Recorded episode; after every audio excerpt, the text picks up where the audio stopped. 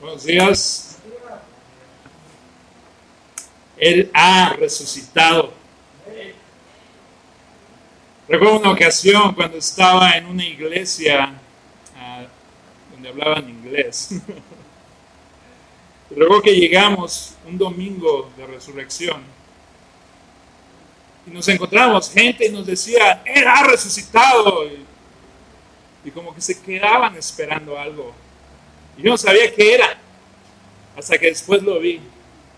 El pastor, enfrente de toda la congregación, dijo, Él ha resucitado. Y toda la congregación respondió algo así como, verdaderamente ha resucitado, como testigos, los que han experimentado el poder de la resurrección. Tú vamos a una vez más. ¿Listos? Pasen saliva. Él ha resucitado. Amén, amén. Dios es bueno. Vamos a empezar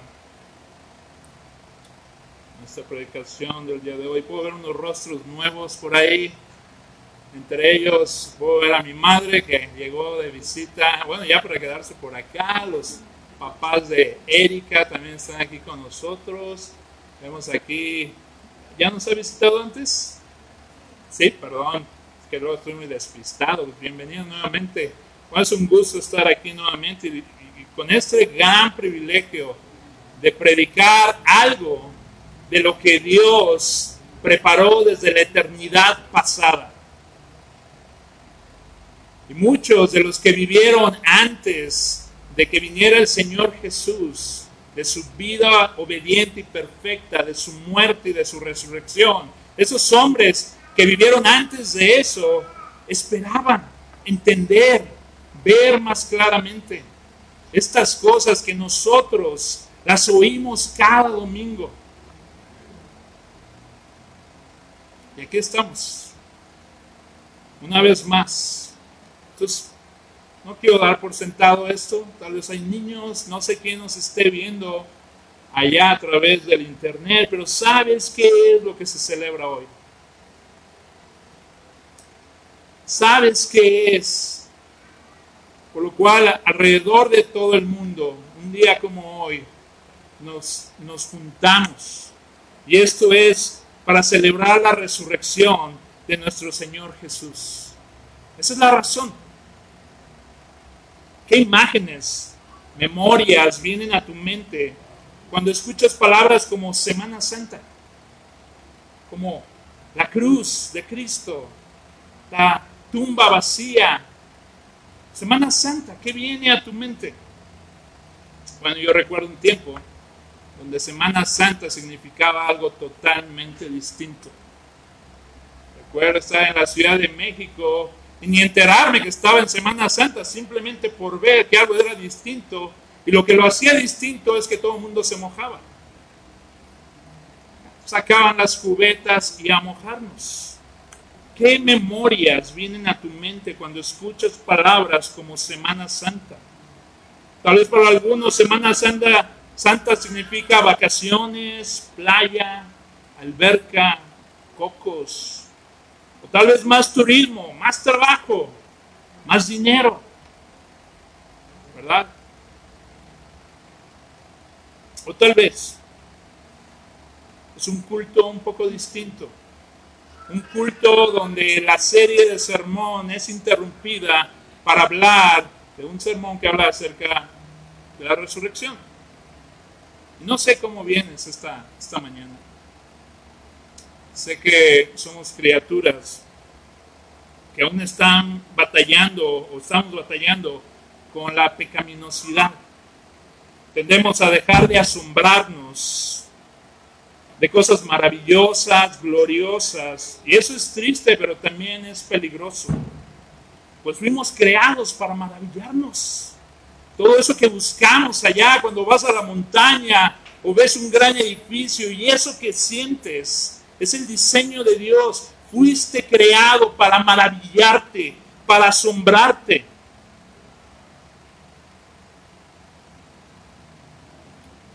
Para asombrarnos del carácter y las obras de nuestro Creador, lo cual nos lleva a adorar a nuestro Señor y Salvador. En otras palabras, la razón por la que estás aquí, si te has identificado con el Señor Jesucristo, es para adorarle. Pastor David hizo referencia a eso, ¿verdad? Continuemos con nuestro servicio. Y esta siguiente parte no es distinta, se trata de adoración. Esta parte en la que estás ahorita, al escucharme, al escuchar la palabra de Dios, se trata también de eso, de adorarle, al escuchar quién es, quiénes somos, qué ha hecho a pesar de quiénes somos o quiénes éramos. Que tu corazón empiece a inflamarse en agradecimiento, en adoración. Entonces, permíteme orar. Que Dios nos ayude en esto, porque sé que es fácil distraernos, ¿verdad? Nos robaron una hora. Vamos a orar. Padre bueno, te damos gracias por los eventos. Vemos muchos eventos en tu palabra. Son testimonios de ti, de tu misericordia, de tu poder, de tu santidad, de tu vida.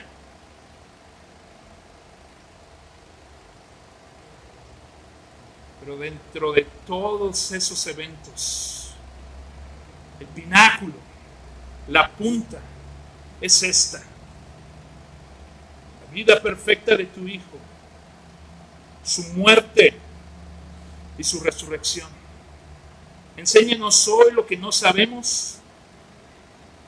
Danos ojos para ver esas cosas gloriosas, corazones que respondan y caminen adorándote a ti y a tu Hijo Jesús en el poder del Espíritu. Ayúdanos hoy, te pido, para tu gloria, para el bien de tu pueblo. En el nombre de Jesús oro esto. Entonces, la cruz y resurrección son los eventos más importantes de la historia humana. Y nota que no digo solo la cruz o solo la resurrección pues se necesitan ambas. Pues seguramente has oído que muchos fueron crucificados, ¿verdad? Muchas personas fueron crucificados. Jesús no fue el único. Muchos fueron crucificados. Necesitamos la crucifixión. Pero ¿qué es la crucifixión sin resurrección? Y es precisamente lo que Pablo le dice a los corintios cuando respondía a las enseñanzas de algunos que decían que no había resurrección. Él dice, ahí en 1 Corintios capítulo 15, si lo quieres buscar rápidamente, página 1180.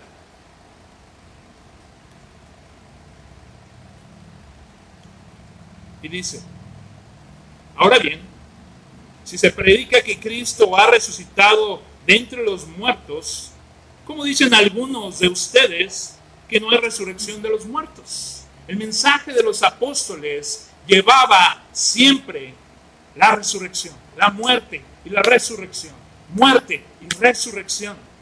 Si no hay resurrección de los muertos, continúa Pablo, entonces ni siquiera Cristo ha resucitado. Si esta cosa de la resurrección no es verdad, quiere decir que lo que estamos predicando es mentira. De hecho, es precisamente lo que él dice más adelante. Dice, y si Cristo no ha resucitado, vana es entonces nuestra predicación y vana también nuestra fe. Puedes ver las implicaciones de la resurrección. Por ahí alguna vez escuché, y seguramente lo has escuchado, de este hombre que está como en un debate y le están diciendo, ¿y qué? Si viviste toda tu vida no así, viviendo, caminando en base a tu fe y al final de tus días te das cuenta que no hay un Dios y que no existe. Y la respuesta de este hombre dice, pues sigo ganando. ¿Por qué? Porque la vida, la conducta que llevamos es buena para nosotros. Y tal vez alguien aplaudiría y diría, oh, qué honorable. Buena respuesta. Pero ese concepto no existe en la Biblia. La Biblia habla de resurrección. De hecho, las malas noticias, como siempre me han oído decir, comienzan en aquel jardín, Génesis 3:15. ¿Y cuál es la condenación? Muerte. ¿Y cómo puede ser revertido esa maldición, esa muerte, esa separación? Vida, resurrección. Dios ha prometido resurrección del día en que todo se vino abajo. Y es la razón por la cual nos reunimos hoy. Pablo continúa diciendo, aún más, somos hallados testigos falsos de Dios porque hemos testificado contra Dios que Él resucitó a Cristo. O sea, si Dios no creó esto de la resurrección y nosotros estamos predicando la resurrección, entonces nuestro mensaje es falso, somos falsos testigos, es lo que dice Pablo. Pues si los muertos no resucitan, entonces ni siquiera Cristo ha resucitado. Y si Cristo no ha resucitado, vuestra fe es falsa. Todavía estáis en vuestros pecados. Si Cristo no resucitó, todavía estás en tus pecados. La condenación, la ira santa de Dios está sobre ti. Y el día que vayas a dar cuentas, no serán buenas noticias. Pues no hay ni un justo, ni aún uno solo. Entonces también los que han dormido en Cristo han perecido.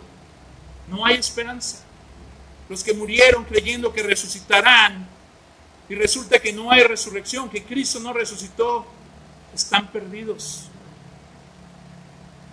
Si hemos esperado en Cristo para esta vida solamente, en otras palabras, si todo lo que has hecho, tu conducta, lo que has rechazado para vivir en esta fe cristiana a la luz de la resurrección, si Jesucristo no resucitó, somos de todos los hombres los, más dignos de lástima. ¿Ves qué tan importante es la resurrección? Porque la resurrección no se trata nada más de Jesús, sino que está vinculada a su pueblo. Porque Él vive, nosotros también viviremos. Y esas son las buenas noticias. Y es por eso que es importante la resurrección. Y es por eso que nos reunimos. El Evangelio completo es muerte y resurrección. Y ese es el Evangelio de Pablo y los apóstoles, tal como dice en esa misma carta a los Corintios. Porque yo os entregué en primer lugar, dice Pablo a los Corintios, yo os entregué en primer lugar lo mismo que recibí. ¿De dónde lo recibió? De Cristo mismo.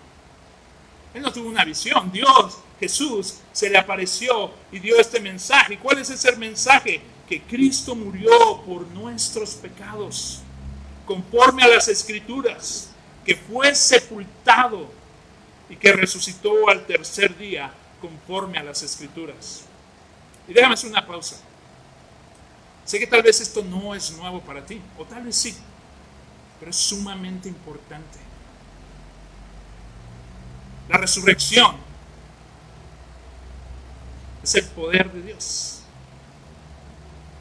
Dios resucitó a su Hijo Jesús y ese mismo poder de la resurrección está en nosotros ahora.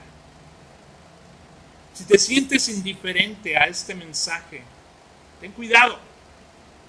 Ora, pide, reflexiona, porque es el, la resurrección la fuerza, el poder que te impulsa para adorar, para amar, para decir no a la impiedad y a los deseos mundanos. En tu propia carne no puedes hacer eso. Necesitas el poder de la resurrección. es el mensaje de los apóstoles, muerte y resurrección. Pero ¿Notaste esa frase ahí en 1 Corintios que dice conforme a las escrituras? O sea, todos esos eventos de que Cristo moriría por nuestros pecados, que fue sepultado y que resucitó, eso ya estaba en las escrituras. Y podemos preguntar, ¿cuáles escrituras? El Nuevo Testamento se estaba empezando a escribir. Las sagradas escrituras que Jesús y sus apóstoles tenían es el Antiguo Testamento. Quiere decir que en el Antiguo Testamento ya se hablaba de esos eventos futuros que para nosotros son pasado. ¿Verdad? Y dice, ahí en, Lucas 24, 45, página 1081, si tienes una de estas Biblias, puedes buscar ahí en el 1081. Y dice esto, Lucas 24, 44. Y les dijo, este es Jesús, esto es lo que yo os decía cuando todavía estaba con ustedes, que era necesario que se cumpliera todo lo que sobre mí está escrito. ¿En dónde? En la ley de Moisés, en los profetas y en los salmos. El Antiguo Testamento hablaba de este gran evento. Y dice, entonces Jesús les abrió la mente para que comprendieran las escrituras y les dijo, así está escrito, que el Cristo padeciera y resucitara de entre los muertos al tercer día. Y que en su nombre se predicara el arrepentimiento para el perdón de los pecados a todas las naciones, comenzando desde Jerusalén. Ustedes, le dice a sus apóstoles, son testigos de estas cosas. Entonces, vamos a ver un poquito de la resurrección en el Antiguo Testamento. ¿Sabes cuál es el libro más antiguo de la Biblia?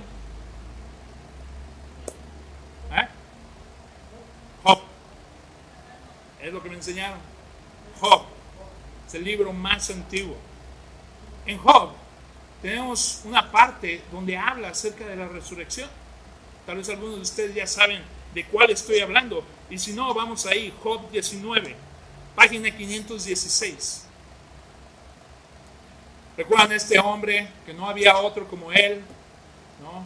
Temeroso de Dios, justo, hacía sacrificios por él y sus hijos y de repente viene calamidad a su vida. Y entendemos por la revelación de la palabra de Dios que detrás de bambalinas había esta interacción entre Dios y, y este otro ser, ¿verdad? Algunos dicen que es Satanás, creo que podemos decir que es Satanás. Y, y están tratando de ver ¿Cuáles son las motivaciones realmente de Job? ¿Por qué adora a Dios?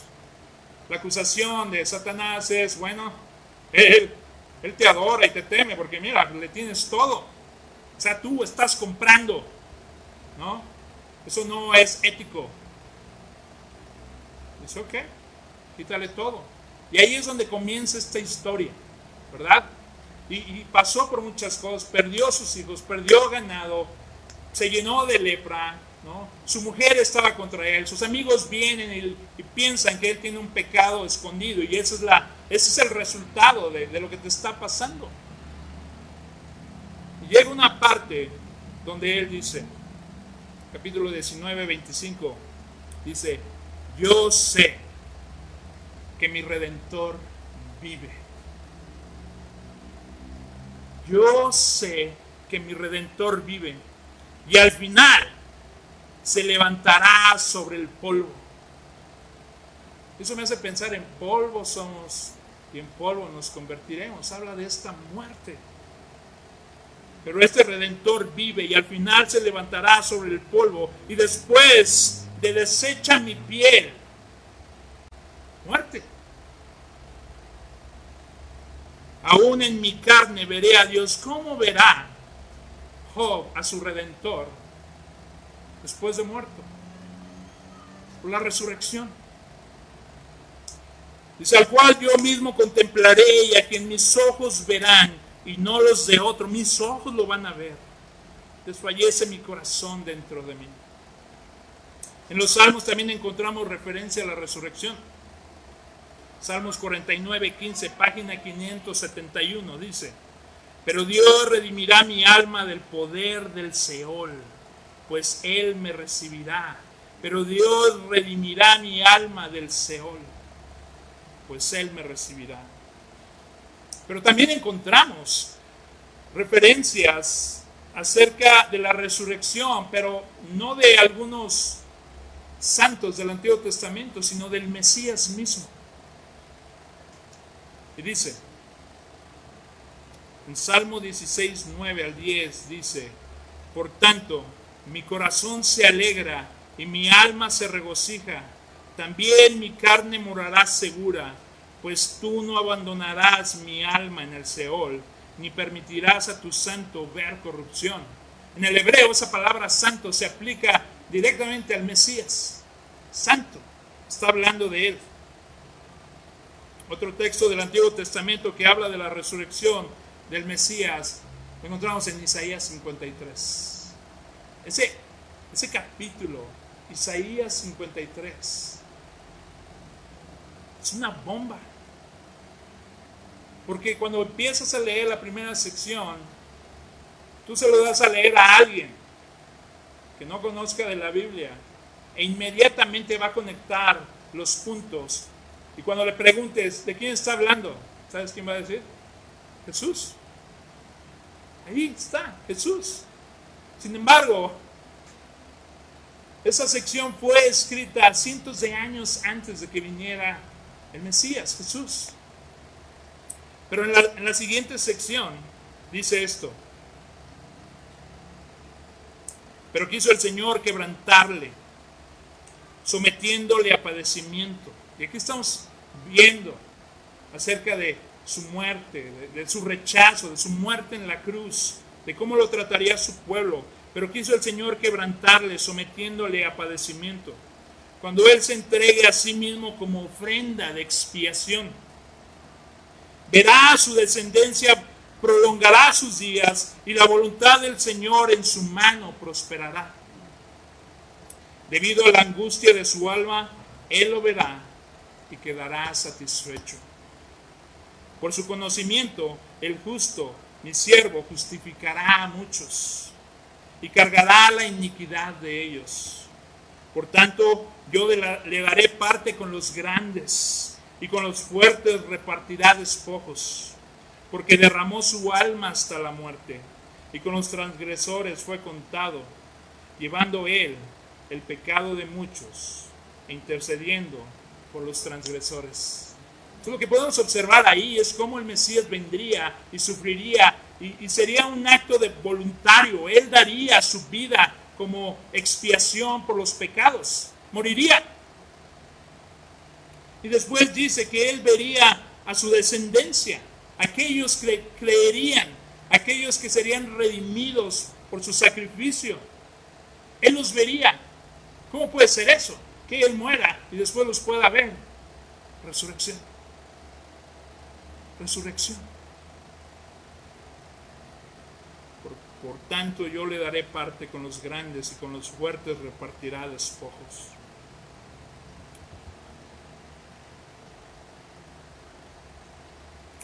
Puedes ver cómo es importante no solo su entrada al mundo. Vi una canción que tocaba esos puntos. El verbo encarnado. La palabra se hizo carne. Su entrada al mundo. Su nacimiento milagroso. Es lo que se celebra en Navidad, ¿verdad? Su llegada. Pero ¿de qué es de su llegada? Sin su muerte. Por nosotros. ¿Y qué es de su muerte sin resurrección? Y todo esto lo podemos ver. Los apóstoles siempre hablaban de ella. Mira lo que dice Pedro en Hechos 2, 22. Dice, está un poquito larguito, pero lo quiero leer. Varones israelitas, escuchad estas palabras. Jesús, el Nazareno, varón confirmado por Dios entre vosotros con milagros, prodigios y señales. Ese es la, el ministerio de Cristo. Aquí Pedro está, han sido llenos del Espíritu Santo y algunos piensan que están borrachos. Han venido judíos de todas partes a celebrar. y después oyen ese tumulto y piensan que están borrachos. Y, y Pedro, el que unos días antes estaba temeroso y con la cola entre las patas, el que negó a Jesús para salvar el pellejo, se levanta valientemente, sin temor a la muerte. ¿Por qué? ¿Qué cambió? Vieron al Cristo resucitado y recibieron el poder, poder de lo alto. Y aquí continúa diciendo, Jesús el Nazareno, varón confirmado por Dios entre vosotros con milagros, prodigios y señales que Dios hizo en medio de ustedes a través de él. Tal como vosotros mismos sabéis, a este, entregado por plan, el plan predeterminado y el previo conocimiento de Dios, clavasteis en una cruz por manos de impíos y le matasteis. A quien Dios resucitó, poniendo fin a la agonía de la muerte, puesto que no era posible que él quedara bajo el dominio de ella. Y puedes continuar leyendo. Dice, sepa pues con certeza toda la casa de Israel que a este Jesús, a quien vosotros crucificasteis, Dios le ha hecho Señor y Cristo. Al oír esto, compungidos de corazón, dijeron a Pedro y a los demás apóstoles, hermanos, ¿qué haremos? Y Pedro les dijo, arrepentíos y sed bautizados. Cada uno de vosotros en el nombre de Jesucristo para perdón de vuestros pecados. Y recibiréis el don del Espíritu Santo. Porque la promesa es para vosotros. ¿Quiénes? Los judíos. Esa promesa es para vosotros y para vuestros hijos y para todos los que están lejos para tanto como el Señor nuestro Dios llama. ¿Estás lejos de Jerusalén? Ahí está esa promesa. ¿Ves? Muchas personas fueron crucificadas y sus restos siguen en sus tumbas. ¿Por qué? Es la consecuencia del pecado, ¿no? El alma que pecare morirá.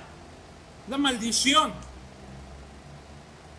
Un hombre pecó y la muerte, la maldición se extendió a toda la humanidad. Y así como la muerte entró por un hombre, Adán, también por el sacrificio de uno, muchos vivirán.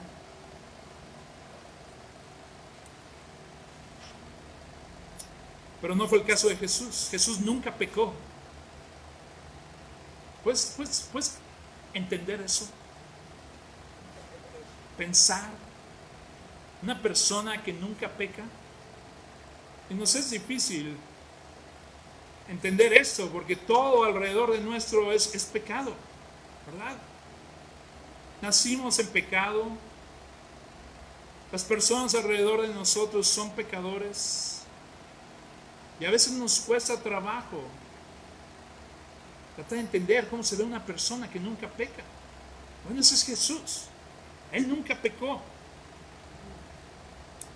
Dice ahí en primera de Pedro, dice, el cual, y está hablando de Jesús, el cual no cometió pecado, ni engaño, ni engaño alguno se halló en su boca, y que cuando le ultrajaban, no respondía ultrajando.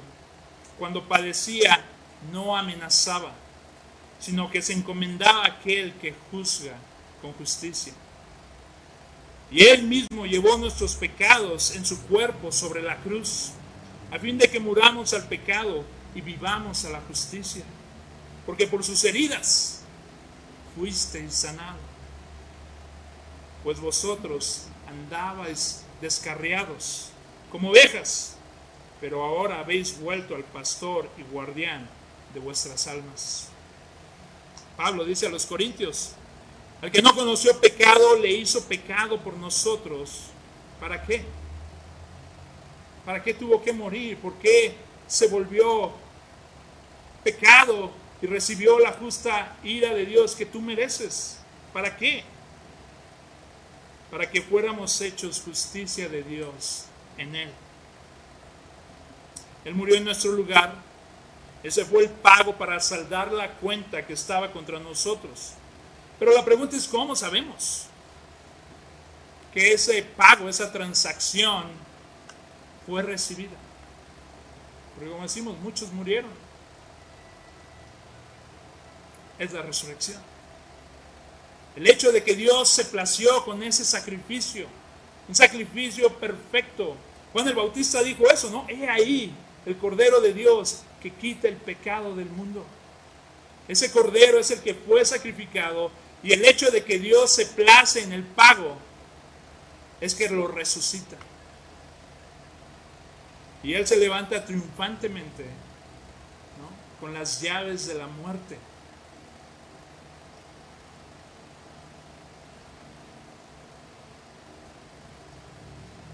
Lo resucitó y lo exaltó hasta lo sumo. Tal vez hoy veniste apresurado, tal vez algo te está molestando, tal vez estás cansado y el calor y este hombre no deja de gritar. Tal vez algo malo ha pasado en tu vida. Tal vez no sabes cómo vas a lidiar con eso. Tuviste que pararte temprano, arreglarte rápido, arreglar a tu familia, desayunar, tomar el transporte público para estar aquí y aún así llegaste tarde. Hace calor, tienes hambre. Tal vez no has tenido tiempo para pensar en esta gran noticia. La resurrección de nuestro Señor. Tal vez debido a todos esos afanes, preocupaciones. En la mañana y en toda tu vida no has podido calmar tu alma y pensar profundamente en la muerte, resurrección y todas las implicaciones que resultan de esos grandes eventos. Primero, la segunda persona de la Trinidad quien es Dios, eterno, supremo. ¿Sabes quién es la segunda persona de la, de la Trinidad? Es el Hijo. Este Hijo, quien es Dios, eterno, supremo, poderoso, sin necesidad alguna, contento en sí mismo, con una relación amorosa con el Padre y con el Espíritu Santo por toda la eternidad. Toma forma humana. Deja que eso penetre tu mente y tu corazón. La segunda persona de la Trinidad no era humano. Espíritu, como el Padre, como el Espíritu Santo, eterno, sin sueño, ni cansancio, ni pecado, ni nada. Se hizo carne. Segundo, ya humanizado, vivió como hombre como nosotros, con necesidades físicas, hambre, sed, sueño, dolor, y en todo fue obediente sin pecar. Ni una sola vez contra Dios, su Padre, ni en contra de alguna persona. Construyó una vida perfecta en ese cuerpo, en esa vida, en esos años que caminó entre nosotros. Tercero, Él murió a mano él murió por el designio de su padre a manos de hombres, aunque era inocente. Pero lo hizo por amor a su padre y amor a sus hermanitos. Cuarto, Dios se agradó excelsamente de su Hijo obediente y lo levantó de entre los muertos. No solo lo resucitó a él, sino al vencer a ese enemigo, la muerte, ahora tiene autoridad de perdonar y dar vida a quien a Él se acerca en busca de ayuda eterna. El Jesús resucitado, quien está sentado en gloria, adorado por ángeles, quien no tenía cuerpo en la eternidad pasada, pero que ahora vive eternamente con el Dios, como el Dios hombre, portando ese cuerpo portando en ese cuerpo las heridas de esa feroz batalla en la cruz. Y eso es lo que una vez me, cayó como bomba. O sea, Jesús no era hombre. Se humilló al tomar forma de hombre. Filipenses 2. Se humilló. Y estando en esta condición como siervo, como alguien que viene a servir, se hace obediente. ¿A qué punto? Hasta la muerte. ¿Muerte de qué? ¿Un ataque cardíaco? ¿Murió dormido? No. Terrible. Muerte de cruz. Y lo que veíamos, o lo que se veía físicamente, materialmente, era como la punta del iceberg. Detrás de todo eso, la ira de Dios, Dios airado se plació en moler a su hijo obediente. ¿Por qué? Por amor. Por ti. Por mí. Pecadores. Merecedores de la ira de Dios.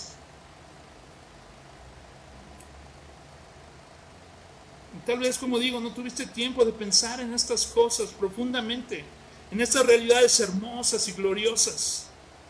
Pero Él te está buscando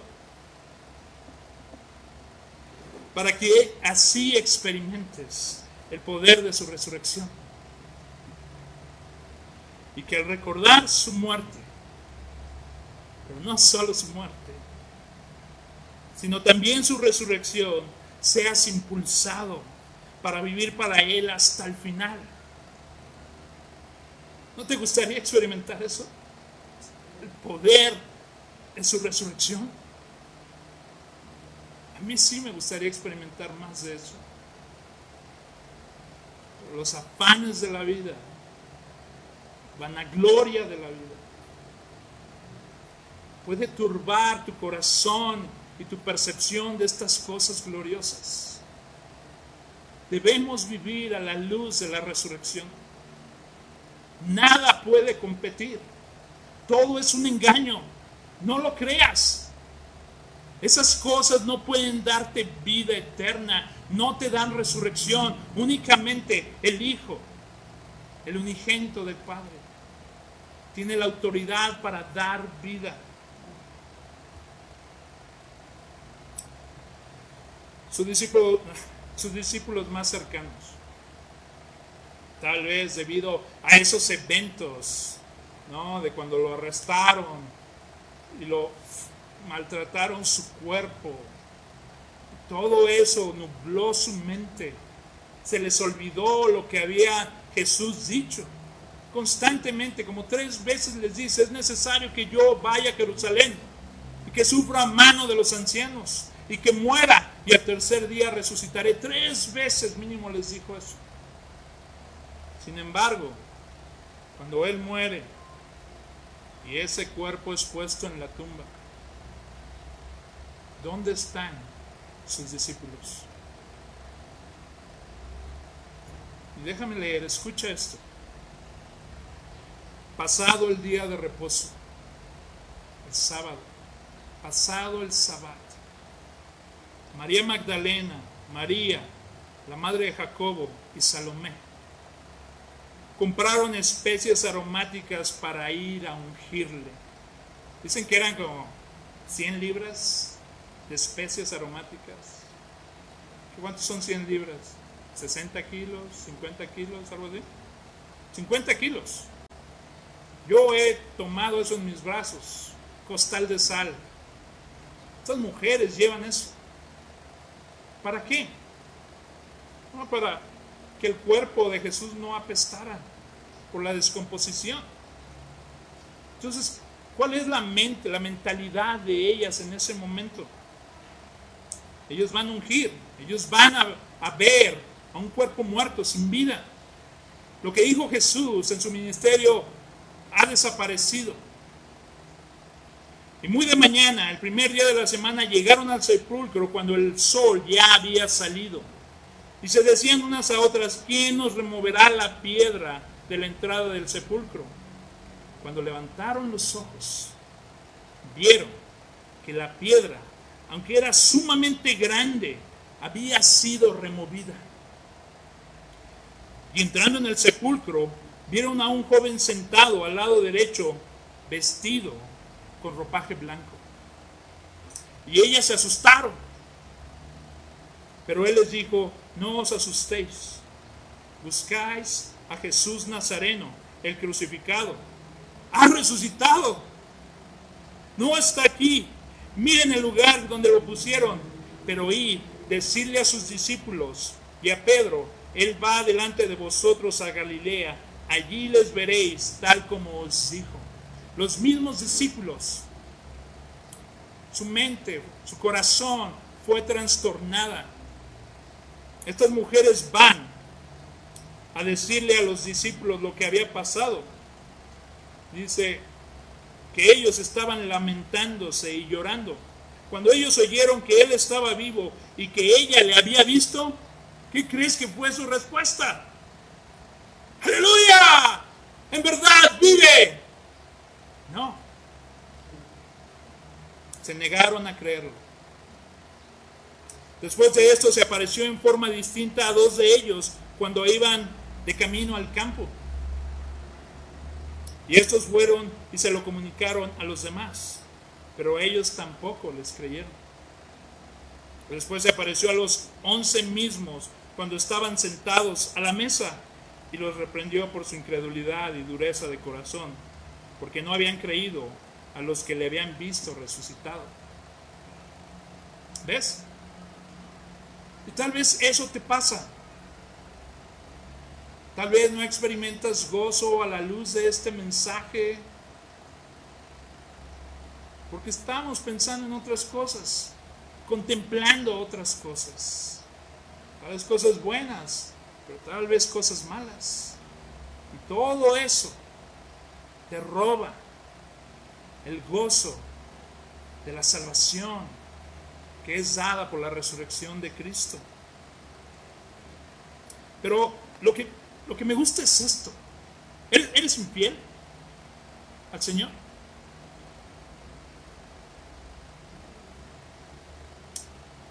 La verdad es que no somos los más fieles. Verdaderamente, después de nacer de nuevo, algo cambió. Y eso fue gracias al sacrificio, a la muerte y resurrección. Pero si eres honesto no somos los más fieles. Bueno, estos hombres tampoco, tampoco lo eran. Pero lo que quiero es que veas cómo Él interactúa con ellos. Él se preocupa, manda a esta mujer como testigo de la resurrección a sus discípulos y a Pedro, el que le negó. Me imagino que después de ese evento no han dormido, la culpabilidad, la culpabilidad empieza a entrar, empieza a venir el lloro, el miedo. Y Jesús, como es Él, deja un recado con un ángel para que sus discípulos sean consolados. Especialmente Pedro. Me negarás antes de que cante el gallo. Pero yo he intercedido al Padre. Cuando le dijo que Satanás lo quería zarandear. Y a Pedro, quien está destrozado, seguramente no haya dormido, como decía, lo negó. Pedro lo negó, ha negado al Señor. ¿Has tú negado al Señor alguna vez? No, yo no soy cristiano. Mis papás son, yo no o tal vez con alguna actitud a hacer algo contrario a las enseñanzas de Cristo, bueno, pues puedes entender a Pedro. Y si entiendes a Pedro, puedes entender el gran alivio para su alma cuando Jesús, en vez de reprocharle, deja un mensaje con un ángel para que lo alcancen en Galilea. ¿Crees esto? Piensa profundamente el resto de tu vida en esto su resurrección. Confía en Él. En Él tu alma estará segura. El que confía en Jesús, aunque muera, vivirá. Nada puede separarte de Dios Padre si estás en Jesús. Para terminar, quiero que recordemos esta gloriosa verdad que se encuentra en Romanos, capítulo 8, versículo 31. Está en la página 1159. Entonces, dice Pablo, ¿qué diremos a esto? Si Dios está por nosotros, ¿quién estará contra nosotros? El que no eximió ni a su propio Hijo, sino que lo entregó por todos nosotros. ¿Cómo no nos concederá también con Él todas las cosas? ¿Quién acusará a los escogidos de Dios? Dios es el que justifica. ¿Quién es el que condena? Cristo Jesús es el que murió. Sí, más aún, el que resucitó, el que además está a la diestra de Dios, el que también intercede por nosotros. ¿Quién nos separará del amor de Cristo? ¿Tribulación o angustia o persecución o hambre o desnudez o peligro o espada o pandemia o falta de trabajo o falta de comprensión, o dolor físico, ¿qué nos podrá separar del amor de Dios en Cristo Jesús? Pero en todas estas cosas somos más que vencedores por medio de aquel que nos amó. Porque estoy convencido de que ni la muerte, ni la vida, ni ángeles, ni principados, ni lo presente, ni lo porvenir, ni los poderes, ni lo alto, ni lo profundo, ni ninguna otra cosa creada. Nada. Cero. Nada nos podrá separar del amor de Dios que es en Cristo Jesús, Señor nuestro. La victoria es confirmada con la cuando Jesús resucitó. Pero tu vida únicamente puede cambiar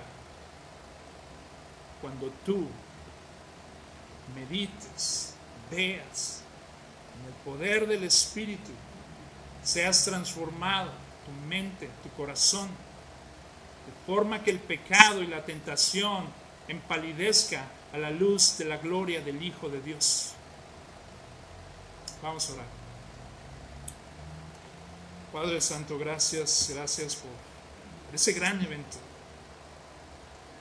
Oro, Padre, que, que el gozo de nuestra salvación crezca. Cuando meditemos en la vida perfecta, obediente de nuestro Señor, en su muerte por nosotros y en la gran respuesta tuya al resucitarlo diciendo, sí, acabado es, no hay deuda, estoy satisfecho y esta es la prueba, resucitaré a mi ungido y junto con él a todos los que confíen en él. Gracias Padre por esto. Es en el nombre de tu Hijo resucitado que oramos. Amén. Gracias hermanos.